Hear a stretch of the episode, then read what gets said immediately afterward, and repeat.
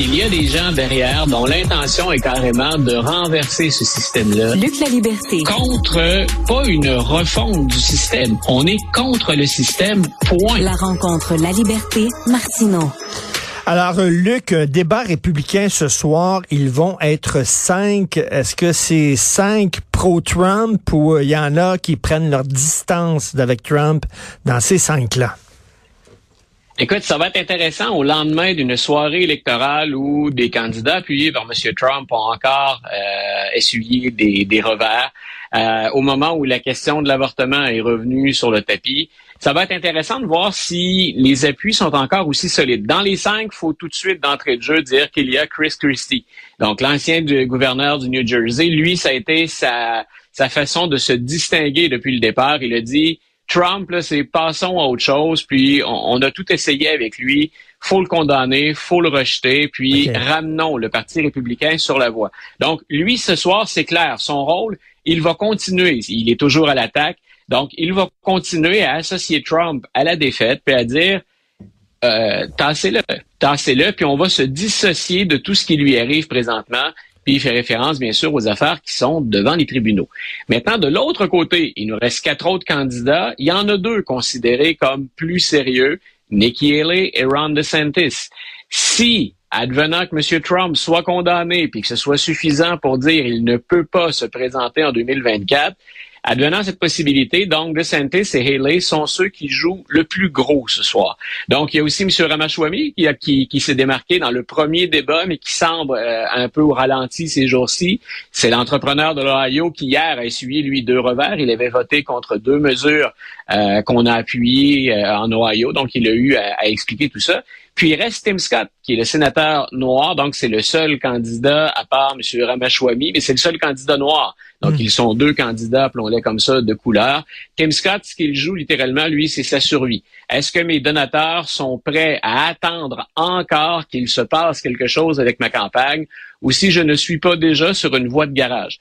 Donc ce soir, Chris Christie en mode attaque, puis en mode attaque pour associer Trump à tout ce qui va mal.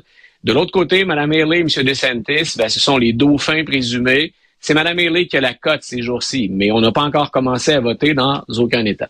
OK, donc, euh, mettons, si on enlève Trump, euh, la personne là, des cinq candidats qui est le plus, euh, ah. qui, mettons, qui, qui, est deuxième, qui arrive deuxième, c'est Mme Haley. C'est Mme Haley. Puis, dans certains États qui sont des États pour, dans lesquels on va voter, comme le New Hampshire, par exemple, elle revient d'une tournée au New Hampshire où elle a obtenu euh, vraiment un son de cloche qui était très positif. Il y a, dans certains cas, hein, même si elle a été euh, ambassadrice à l'ONU, qu'elle a été gouverneure d'un État, elle a été bien sûr associée à Donald Trump, c'est pas tout le monde qui la connaît très bien non plus encore. C'est à ça que ça sert les débats, c'est à ça que servent les primaires également. Donc, Mme Milley est encore, dans certains États, à se faire découvrir. Et moi, c'est depuis le, le début, c'est une chose que je répète depuis longtemps, euh, puis je le mentionnais dès qu'elle a quitté l'entourage de Donald Trump, quand elle a dit à mi-mandat de l'administration Trump, j'ai fait mon travail, j'ai contribué, maintenant je me retire. Hein, ça fait longtemps que je la vois comme candidate pour les républicains. Elle comble plusieurs lacunes qu'on a chez les républicains.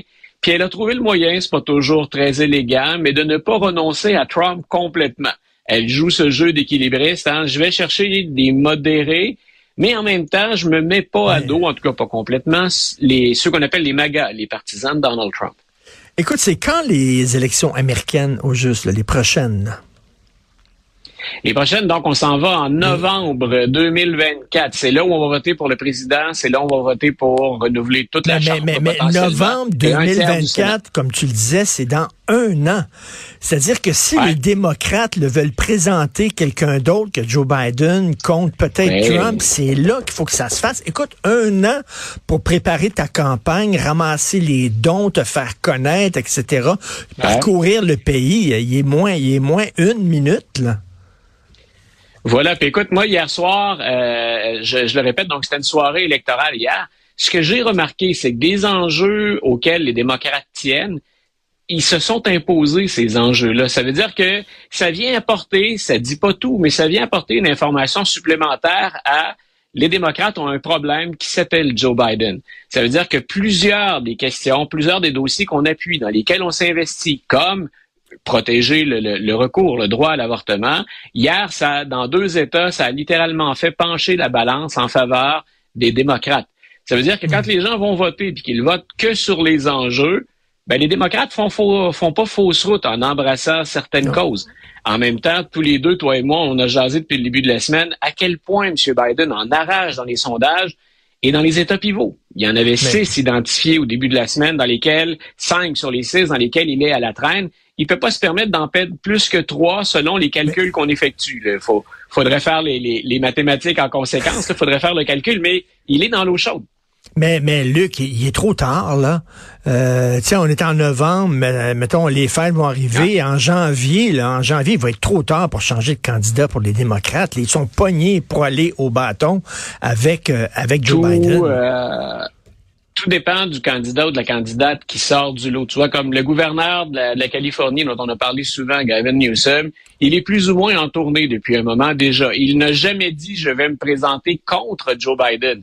Mais c'est très clair dans ce qu'il a fait, les débats auxquels il a participé ou les voyages euh, dans lesquels il s'est impliqué à l'étranger, c'est très, très, très clair qu'il envoie euh, qu'il envoie des, des, signaux euh, je suis prêt au cas où.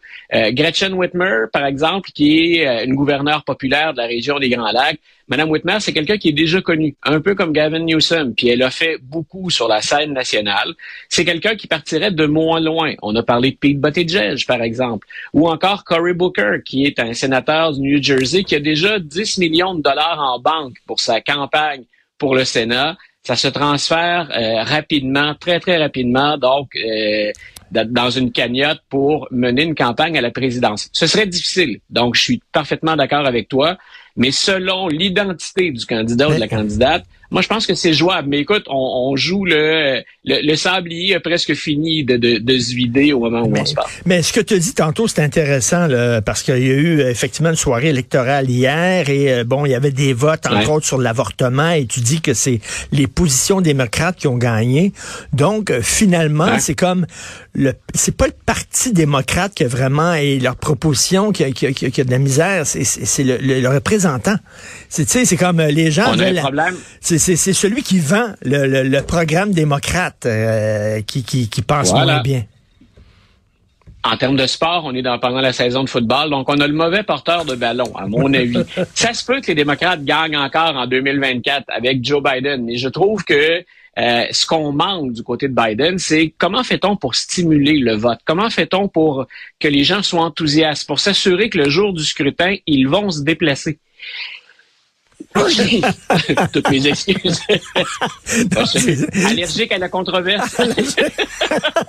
mais, mais, mais Luc, Luc, à, partir de quand il est trop tard pour changer de candidat, c'est-à-dire quand on va, pouvoir dire ben il est écarté Trump, là, ce serait les, républicains n'iront pas au marbre, se présenteront pas au marbre avec Trump au bâton. Euh, c'est à partir de quand on va pouvoir dire ça? Ou alors, ils vont y ben aller avec Trump. Quand est-ce qu'on va être, ça va, la situation va être claire? Tant, et aussi longtemps qu'il n'y a pas un tribunal qui reconnaît sa culpabilité, on va voir dans quoi. Moi, je pense que, ben, c'est déjà pas je pense, on en est certain, il est coupable dans le procès actuellement qui se déroule à New York. Donc, euh, M. Trump n'ira pas derrière les barreaux pour ça et ça ne l'empêche pas de se présenter. Donc, euh, il va rester dans la course il faudrait qu'il survienne quelque chose de majeur dans les trois autres procès qui, eux, sont tous, chacun à leur manière, beaucoup plus importants, surtout celui qui l'implique dans le 6 janvier 2021. Dans ce cas-là, il pourrait se retrouver derrière les barreaux, on dit à la fois dans les sondages, mais même au plan technique pour se présenter, ben là, il serait dans l'embarras. Mais ça, c'est une question que les républicains doivent gérer aussi. Ils n'ont pour le moment, personne ne va oser dire on s'écarte de Donald Trump. Pas, pas hmm. aujourd'hui, ça n'arrivera pas. Euh, mais ils doivent réfléchir à cette possibilité-là. Et c'est là où le débat de ce soir devient intéressant. Ce sont même pas tous les candidats qui pourraient succéder à Trump qui sont sur la scène, hein, parce qu'on peut s'inviter dans les primaires sur le tard. Hier, moi, un que je surveillais, c'est le gouverneur de la Virginie, Glenn Youngkin. Dans les républicains, on n'en parle pas beaucoup parce qu'il n'est pas candidat officiellement, mais c'est le genre de candidat républicain qui pourrait passer dans des États démocrates ou dans des États pivots. Et hier, ce qu'on surveillait, c'est lui, son poste n'était pas en jeu, le gouverneur républicain de la Virginie, mais la Virginie, c'est pas mal démocrate aux élections présidentielles. Hier, c'est la législature d'État qu'on élisait en Virginie. Et là, M. Youngkin a eu droit à un camouflet, c'est-à-dire qu'on ne lui a donné aucune marge de manœuvre. Le Sénat de la Virginie et la Chambre de la Virginie ont voté démocrate. Ça, veut dire que hmm. pour les prochaines années, M. Youngkin, il a les mains attachées dans le dos. Ça va être bien difficile de faire avancer ses priorités puisqu'il va avoir toujours à négocier avec des démocrates. Ça vient peut-être de le sortir du jeu, mais tu vois, ça aurait pu être quelqu'un d'intéressant. Moi, Glenn Youngkin, c'est quelqu'un, on le met sur la, on le met sur la scène face à Joe Biden. Si je suis Joe Biden, j'aime pas ça du tout. Si je suis un stratège démocrate, j'ai bien peur de perdre. Écoute, demain, on reparlera du, euh, du Parti démocrate qui est déchiré à l'interne concernant toute euh, l'histoire d'Israël. Euh, est-ce qu'on appuie inconditionnellement Israël ou alors est-ce qu'on appuie Gaza et tout ça? C'est en train de déchirer le parti. On en parlera demain parce que c'est important. Merci, Luc, la liberté. Salut. Vraiment. Bonne journée.